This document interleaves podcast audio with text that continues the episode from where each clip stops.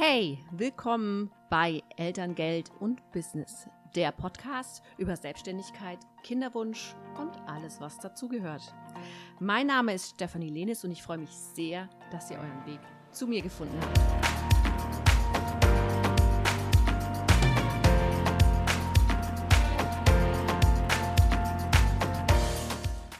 Hey, ich freue mich, dass ihr heute wieder dabei seid. Ähm, ich habe mir gedacht, ich ähm, werde euch heute mal so ein bisschen, ja, so einen kleinen Schockmoment verpassen.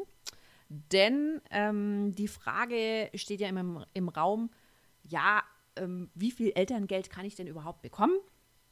Die hatte ich ja in einer anderen Podcast-Folge ähm, schon geklärt. Ähm, als Einzelperson bekommst du beispielsweise beim Höchstsatz 21.600 Euro. Wenn du dann Partnermonate und Partnerschaftsbonusmonate noch entsprechend ausnutzt, sind es über 30.000 Euro, die du und dein Partner äh, gemeinsam bekommen könnt. Ausgehend vom ähm, Höchstsatz natürlich. Und umgedreht ist jetzt natürlich die äh, andere Frage, wie viel muss ich denn ähm, gegebenenfalls, wenn ich eine, eine oder mehrere Fehlentscheidungen ähm, treffe und hier nicht ganz genau hinschaue, wie viel müsste ich denn im Höchstfall zurückbezahlen?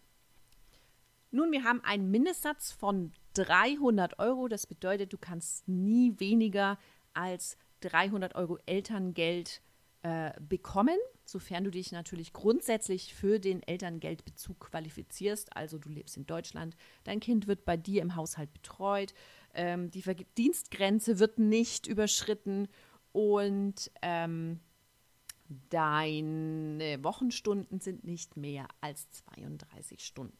So, das wäre dann der Mindestsatz, den du dann bekommen würdest. In jedem Fall, egal wie viel du dazu verdienst oder egal wie viel du vorher verdient hast, ähm, diesen Mindestsatz kann dir keiner mehr nehmen.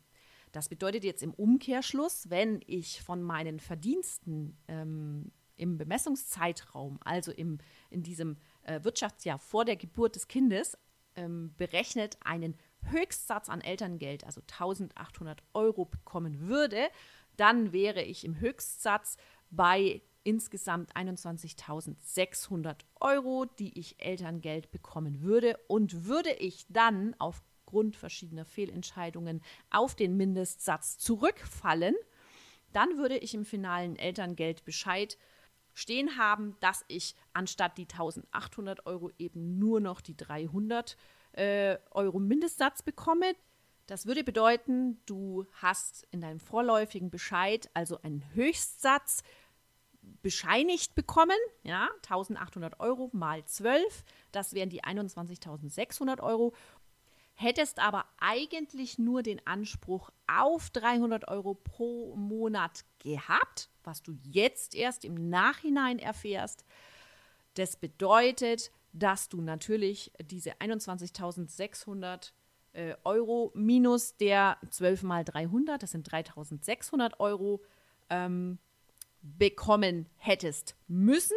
Das heißt, du müsstest in dem Fall 18.000 Euro an Elterngeld wieder zurückbezahlen. So, so schnell bist du in einem äh, relativ hohen fünfstelligen Bereich an Rückzahlungen.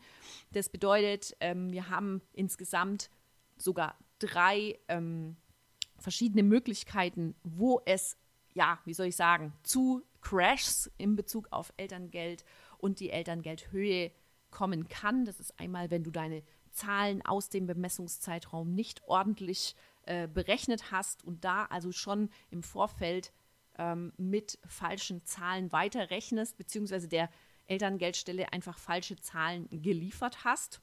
Kann zum Beispiel vorkommen, wenn du einen, Bescheid schickst, ja, äh, der halt jetzt schon fertig ist und hast das Jahr drauf aber sehr viel schlechteres Einkommen, ähm, dann kann es hier schon zu Differenzen äh, kommen, die dich zu, äh, die, die zu führen können. So, das ist das Erste.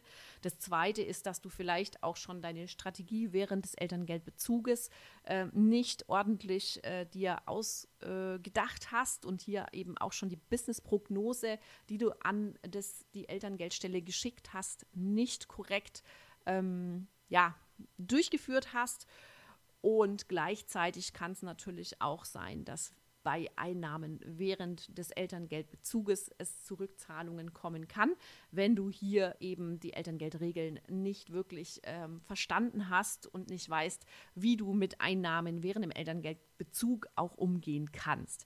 Für alle drei Möglichkeiten gibt es natürlich Lösungen. Ja, natürlich musst du dafür was tun. Du musst hier auch genau hinschauen. Du musst einfach ähm, genügend ähm, Planungsvorlauf haben und äh, dir auch Gedanken dazu machen. Das ist eigentlich das Allerwichtigste und ganz wichtig. Beim Elterngeldbezug nicht in so einen Angestelltenmodus umschalten und denken, alle um mich herum werden mir ausrechnen und mir Bescheid geben, wenn irgendwas nicht richtig läuft. Nein, Elterngeld bedeutet als Unternehmerin, als Selbstständige, dass du auch weiterhin Selbstständige äh, bist und selbst dafür verantwortlich bist und deine Zahlen und deine ganzen Erhebungen und deine Prognosen und deine Business-Analyse natürlich auch selbstständig äh, hier erstellen musst und selbst gucken musst, weil du auch die Einzige bist, die hier den Überblick hat und hier ähm, die einzelnen Komponenten, die im Elterngeld ineinander greifen, steuern und überwachen kannst.